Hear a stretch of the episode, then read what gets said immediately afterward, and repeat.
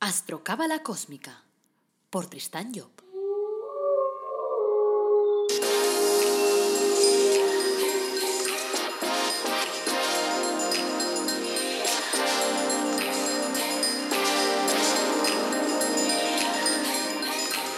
Astrocábala Cósmica, episodio 10. Te brindo una calurosa bienvenida a Astrocábala Cósmica, el programa en el que te hablamos de astrología cabalística y de cábala de una forma amena, directa, comprensible, de andar por casa. Y sobre todo tratamos que sea práctica, que se pueda aplicar todos los días. En el podcast de hoy viernes hablaremos de la carta astral de Pablo Motos, el presentador y creador del hormiguero, y veremos si está siguiendo su objetivo de vida y descubriremos alguna cosita interesante sobre él. Soy Tristan Job, tu astrólogo, cabalista y escritor cósmico. El episodio de hoy se titula Pablo Motos y la cuadratura del círculo.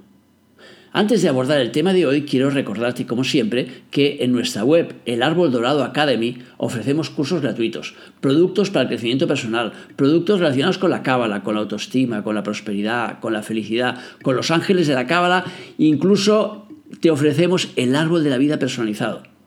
Te dejo en las notas del podcast, pues en los enlaces para que puedas echar una ojeada. Empecemos por un cuento de Bruno Ferrero se titula La flexibilidad. Un discípulo fue a visitar a su maestro en el lecho de muerte. Déjame en herencia un poco de tu sabiduría, le pidió. El sabio abrió la boca y le pidió al joven que mirara adentro. ¿Tengo lengua? le preguntó. Sí, señor, tienes lengua. ¿Y los dientes? ¿Tengo dientes? Dice, no, replicó el discípulo, no veo dientes. ¿Y sabes por qué la lengua dura más que los dientes? Porque es flexible. Los dientes, en cambio, se caen porque son duros e inflexibles. Así que acabas de aprender lo único que vale la pena aprender. Para aprender astrología es necesario ser flexible, porque si tratamos de sentar dogmas de fe, se nos acabarán cayendo como los dientes. Bueno, vamos a por el tema de hoy. El otro día vi un programa del hormiguero en el que hablaban de la carta astral de Pablo Motos. ¿Sabéis el conductor y presentador del programa? Y tuve la misma sensación que tuve cuando asistí una vez a un curso de Feng Shui, en el que descubrí lo que no era el Feng Shui. En el hormiguero se dieron algunos datos sobre Pablo Motos, pero parecían sacados de una sesión de evidencia y no de una carta astral. Así que he decidido desarrollar algunos aspectos de su carta astral en el episodio de hoy. Debo decir que tiene una configuración interesante y también más de una contradicción, como ya podrás juzgar, ya, lo verás a continuación. Pero bueno, quiero aprovechar una vez más para puntualizar que la astrología no es determinista. Se dedica simplemente a ofrecer a la persona información sobre la configuración de su vida en base a unos valores determinados que se inscriben en su carta astral de nacimiento. Y los planetas se sitúan allí porque lo dicen los astrónomos. O sea, yo no me invento dónde están los planetas del nacimiento de una persona. Cuando un médico interpreta un análisis de sangre, su interpretación va a facilitarte información sobre tu estado de salud, como lo hace la carta astral. Puede contarte, por ejemplo, que el colesterol lo tienes alto y que eso te puede llevar a un colapso coronario, pero no sabes si eso va a pasar, porque dependerá de ti.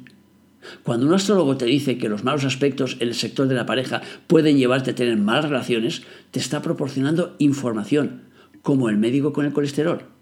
Que esa mala relación se dé o que no se dé, o que tengas un ataque por taponamiento arterial dependerá de ti. Los médicos le dijeron a Joaquín Sabina que dejara de fumar, que le estaba perjudicando. Y a pesar de haber tenido hace unos días un derrame cerebral, él sigue fumando. Lo cual demuestra una vez más que la película depende de ti. Es evidente que también contará la experiencia del profesional en cuestión. No interpretará de misma forma un médico o un astrólogo, como yo, por ejemplo, que llevo más de 30 años en el tema, que uno que acaba de empezar. Luego que utilices correctamente la información que facilita el astrólogo o el médico, o no lo hagas, es tu opción. Pongamos también el ejemplo de los meteorólogos. Te dicen que si las líneas isobaras en el mapa están juntas, pues parece que va a ser un día ventoso, o a lo mejor es al revés, no sé, yo no entiendo de eso. En todo caso es una interpretación. Por eso a veces te encuentras medios en los que te dicen que hoy va a llover y otros en los que te dicen que no. El meteorólogo es un científico con una carrera y años de preparación pero el mapa del tiempo debe ser interpretado como el mapa astral. Y la persona puede hacerlo bien o puede hacerlo mal. En todo caso, yo soy de los que pienso que mejor tener información que no tenerla. Y aunque no sea necesario, también recordaré que, igual que tenemos malos médicos, malos abogados o arquitectos a los que se, les caen los edificios, también tenemos malos astrólogos.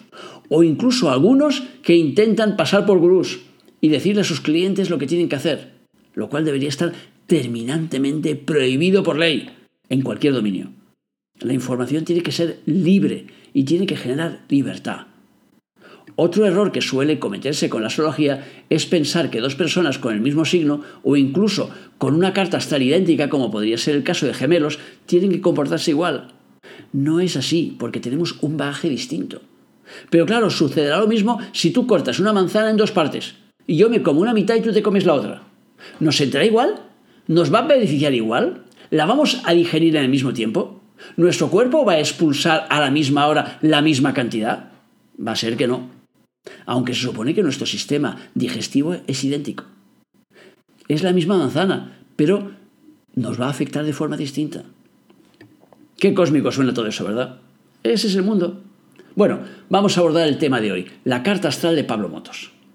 Pablo Motos nació con el Sol a 7,28 grados del signo de Virgo y el ascendente a 1,17 de Leo. Así que en el proceso creativo que seguimos el que trabajamos nosotros a través del zodíaco constituyente, el que nos marca la astrología cabalística, Virgo es el signo número 12. Así que el Virgo ha tenido que pasar en su trayecto evolutivo por todos los demás signos hasta llegar a Virgo.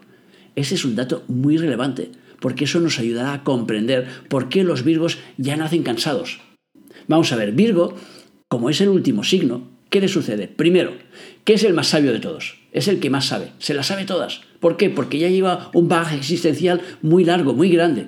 Y entonces las cosas las ve venir. Entonces es el gran analista del zodíaco, el que ve las cosas en perspectiva, el que se da cuenta de cosas que los demás no ven. Ahora, otra característica interesante del signo de Virgo es que al estar el último, ¿qué le sucede? Imagínate, por ejemplo, que durante todas las vidas anteriores has estado pidiéndole favores a la gente. Cuando llegas al final del ciclo, entonces te dicen, oye, como ya no te queda más tiempo, tienes que liquidar ahora todo lo que tienes pendiente. Y así tendremos que el signo de Virgo es el signo de la liquidación, es el signo de los servicios. Y así los Virgos tienen que estar al servicio de los demás. Si Pablo se pone al servicio de los demás y ayuda a los demás en lo que le soliciten, las cosas le irán bien en la vida. Si no lo hace así, ¿qué le pasará? Pues los Virgos que no están por la labor, porque están cansados y ya dicen, va, pero si ya estoy al final de un trayecto, ya me cansa a mí todo esto, que dejen de pedirme cosas.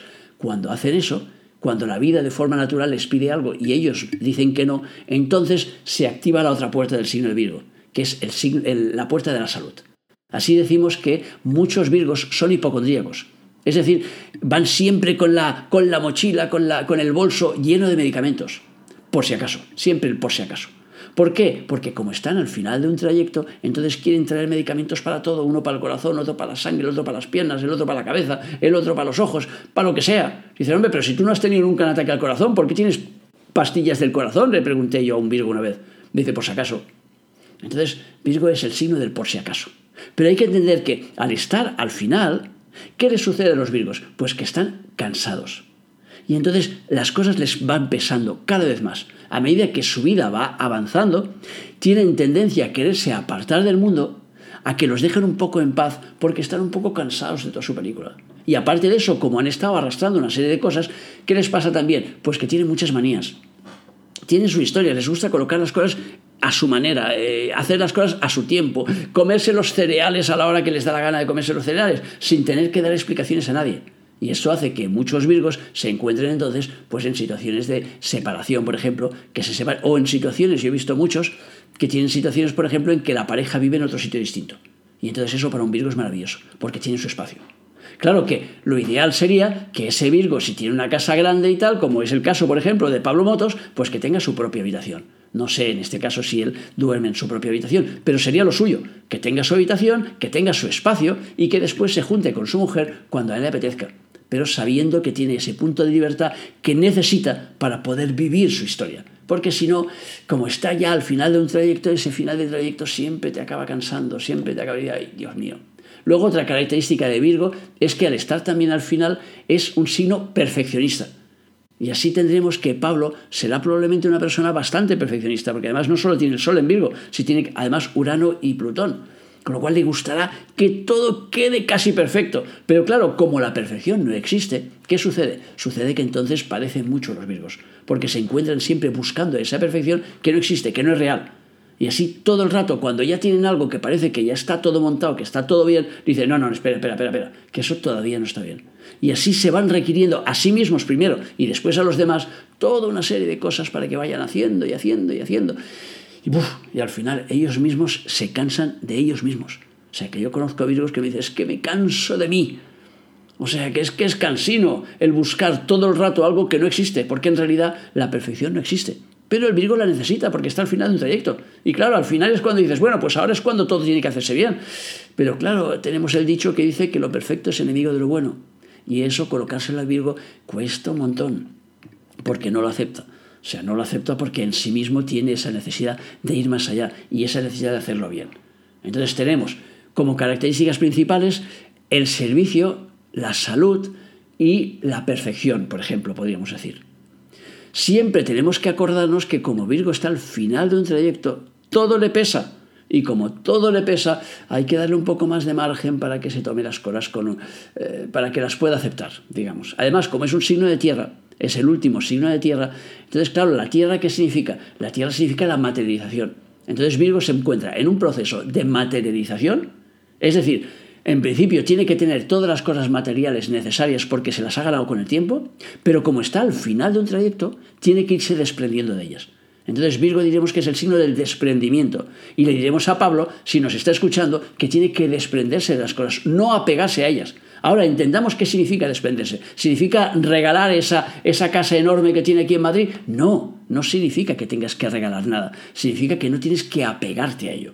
Y por lo tanto, cuando viene un amigo y me dice, oye, ahora que estás de vacaciones, ¿me dejarías tu casa? Sí, toma. ¿Me dejarías tu coche? Sí, toma. Eso es desapegarse. Es ser capaz de dejar las cosas porque uno no se engancha a ellas, sino que simplemente les da un uso. Claro, volvemos a lo mismo. Como Virgo es un signo final, ¿cuál es otra de las características importantes? La humildad. El Virgo tiene que ser humilde, porque está al final de un trayecto y al final ya no puedes vacilar, ya te las conoces todas. Por tanto, ya sabes por dónde han pasado todos los demás.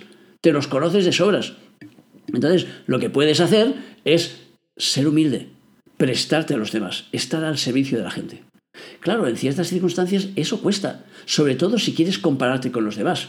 Y luego veremos por qué, además, a, a, Pablo le cuesta de una forma especial. Pero eso lo vamos a abordar un pelín más para adelante.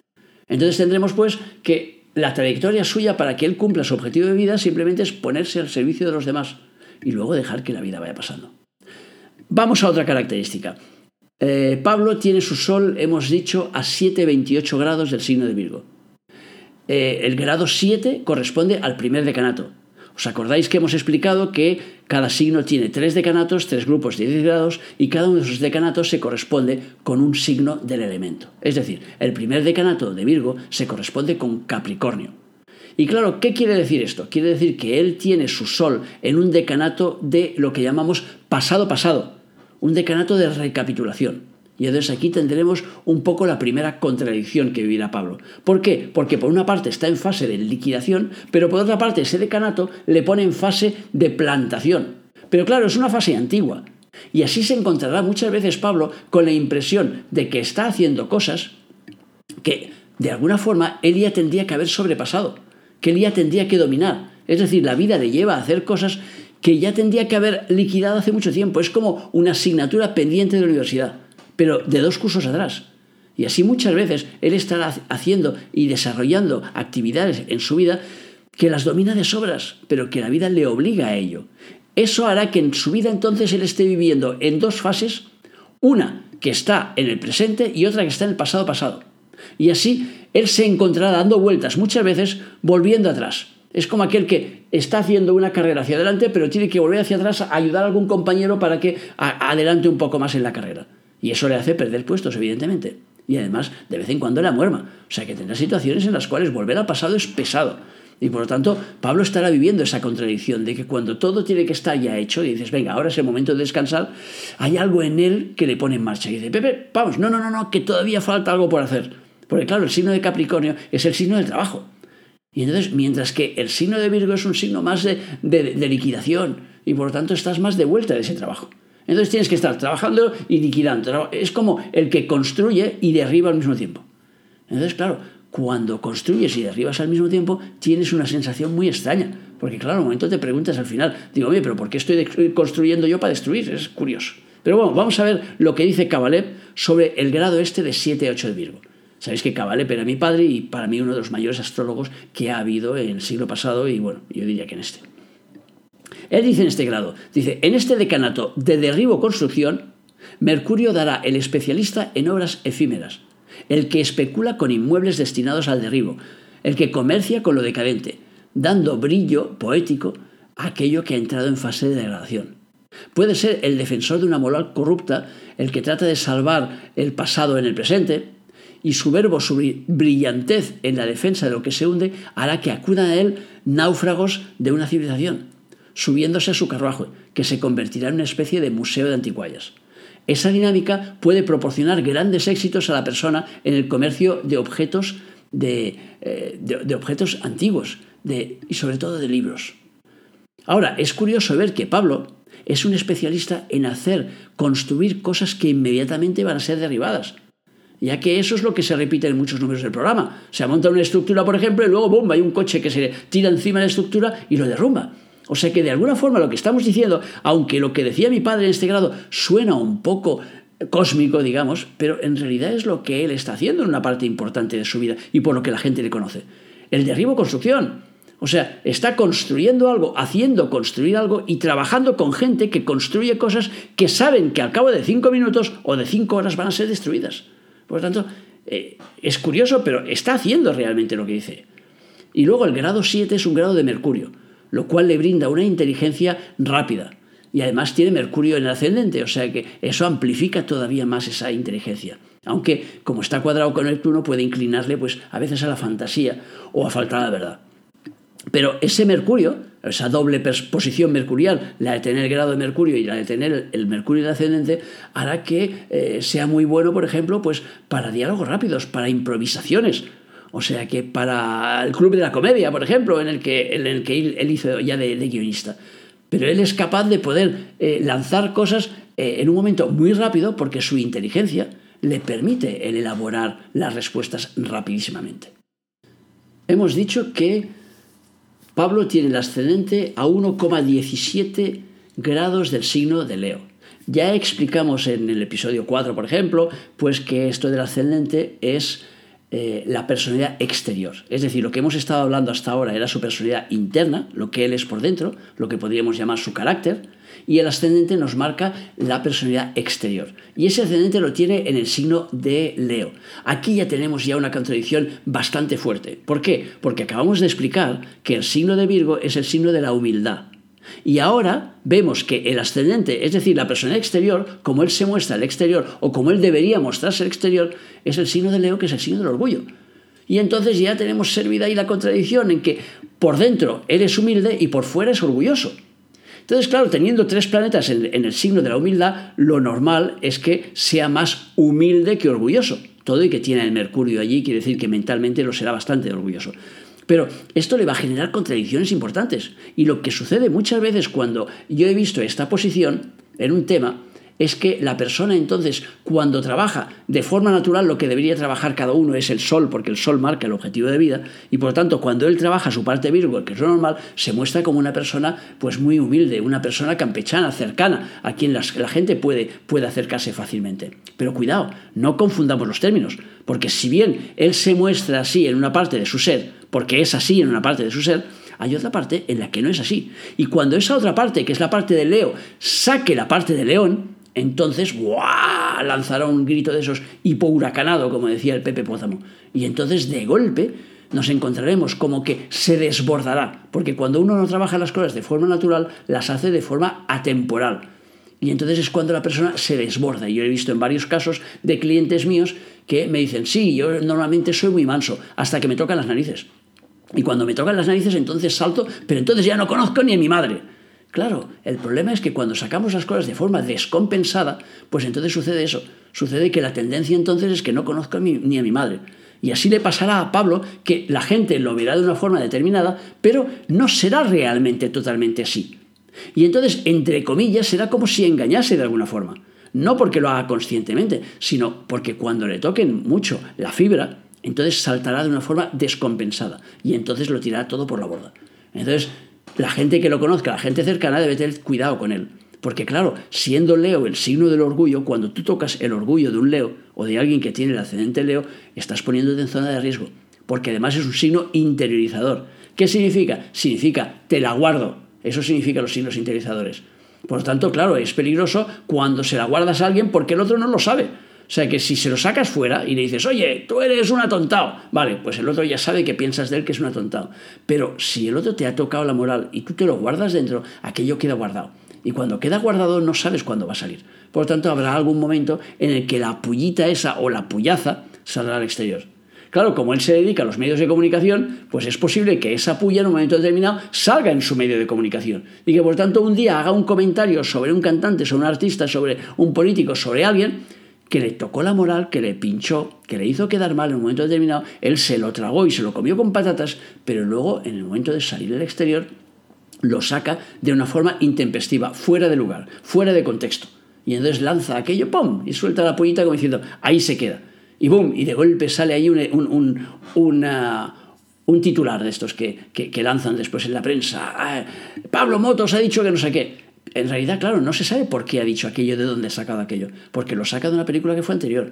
Por lo tanto, hay que tener cuidado con las personas que son de, de, signos interiorizadores porque guardan las cosas dentro. Pero ya digo, él en su propia película en su propio movimiento va a tener siempre problemas porque una parte de él le dirá, venga, Pablo, tira para adelante, tú eres de los grandes, macho. O sea, ¿cómo dejas que este Panolis se crea que es más que tú? Pero otra parte le dice, tú Pablo, tú en tu sitio, quédate en tu sitio, estás haciendo bien tu trabajo, sigue haciendo bien tu trabajo y venga, y sigue mejorando, porque todos los días hay que mejorar. Y así, entre una cosa y la otra, tenemos montada ahí pues una contradicción importante.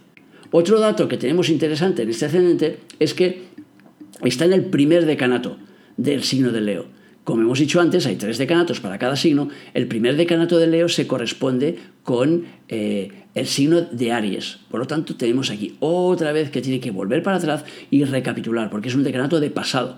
El anterior, el del Sol, decíamos que era de pasado pasado y este es de pasado solo. Entonces, claro, ¿qué tiene que hacer allí? Tiene que hacer un trabajo de recapitulación, es decir, un trabajo que dejó colgado en el pasado, relacionado con qué? Con el signo de Aries. El signo de Aries, ¿cuál es? Es el signo de la voluntad y es el signo de mover conciencias. O sea que de alguna forma él tiene que mover la voluntad y la conciencia de la gente a través del trabajo que él hace como asignatura pendiente. Por lo tanto, no es algo que le gustará especialmente, pero sí que queda ahí como asignatura pendiente. Y luego otro tema del signo de Leo que tenemos que decir es que se caracteriza, por el hecho de que el Leo, siendo eh, el león, el rey de la selva, tiene que tener un porte determinado. Por lo tanto, Leo no es solo como sea, sino que además ha de parecerlo, como decían de la mujer del César. Y porque Leo tiene que mostrar y dar ejemplo a los demás. Por lo tanto, uno de los trabajos que le tocará hacer eh, a, Pablo será mostrarse el ejemplo a los demás. Porque cuando rompa esa dinámica y cuando no dé un buen ejemplo, él mismo se penalizará. No hará falta que nadie de fuera le venga a decir que ya se lo dicen y de vez en cuando se lo hacen. Pero es igual, lo importante no son los de fuera, lo importante es uno mismo. Entonces él se penalizará a sí mismo si no se comporta de una forma recta, si no se comporta de una forma en que pueda sentirse orgulloso de sí mismo, porque ya hemos dicho que Leo es el signo del orgullo. Vamos a ver lo que decía eh, sobre el grado 1 a 2 de Leo, que es donde él tiene ascendente. Dice, este es un grado de alta providencia. Tal podría ser el título que le demos. La persona ha perdido el hilo de las cosas en la etapa anterior, se desvió de su ruta y en este punto recibirá la ayuda necesaria para retomar lo que dejó pendiente. Todo ello tendrá lugar con extrema delicadeza. La persona será tratada con guantes, como si fuera un alumno del linaje real, y le será explicada la lección, la lección con profusión de ejemplos. Ejemplos que serán circunstancias en su vida tan elocuentes en sí mismos que no tendrá dificultad para darse cuenta de lo que su jefe interno le está pidiendo. O sea que este, este, este grado es un grado muy interesante porque eh, lo llamamos un grado de suerte, de fortuna, y que ayuda a que las cosas le vayan bien a la persona. Entonces su vida estará llena de circunstancias providenciales, que serán como muletas sobre las cuales poder apoyar su comportamiento. Si vive esa dinámica plenamente, eh, él mismo será un buen profesor para los que se acerquen a él, sobre todo que, los que se acerquen buscando el comprender mejor la vida. Bueno, otro punto a determinar ahí en esa carta para acercarnos ahí un poco más al objetivo de vida de Pablo eh, serían sus genios. Pero antes de, de, hablar de sus genios, vamos a hablar también de que Pablo tiene tres planetas en el signo de Escorpio. El signo de Escorpio es el signo de la interiorización de las emociones. Es un signo también complicado, junto con Virgo yo diría que son quizás los más complejos de entender el zodiaco. ¿Esto qué hará? Esto le va a dar un punto más de confusión, entre comillas, a Pablo para llegar a conocerse a sí mismo. O sea, le costará conocerse y a los demás le costará conocerlo. Porque, claro, los, los escorpios trabajan mucho por dentro. Y además con un Neptuno en escorpio significa que tendrá muchas rarezas, muchas cosas curiosas que la gente no entenderá, que estarán ahí guardadas en su interior. Y así será una persona que poca gente, por no decir casi nadie o nadie, va a conseguir conocer realmente. Porque con, con esas tipologías tan distintas, claro, el signo de, de, Escorpio es el de la autoestima. La autoestima está relacionada de alguna forma, está relacionada con el orgullo. Entonces tenemos autoestima y orgullo por un lado y tenemos por el otro lado la, humildad. Y así ya digo, tenemos un cóctel eh, más raro que el coponcito. O sea que, para la propia persona me refiero, ¿eh? O sea, de cara afuera, muchas de esas cosas no se verán porque tanto el signo de Leo como el de Escorpio son interiorizadores. Pero por dentro, la persona está viviendo todo un mundo alucinante que la mayoría de gente ni siquiera sospecha. O sea, en el caso de él, como se dedica a hacer programas de televisión, probablemente una parte de ese mundo él lo refleja al exterior, haciendo que los demás hagan lo que él cree que debería hacerse o lo que él siente por dentro. Pero bueno, no dejarán de ser, ya digo, cosas curiosas.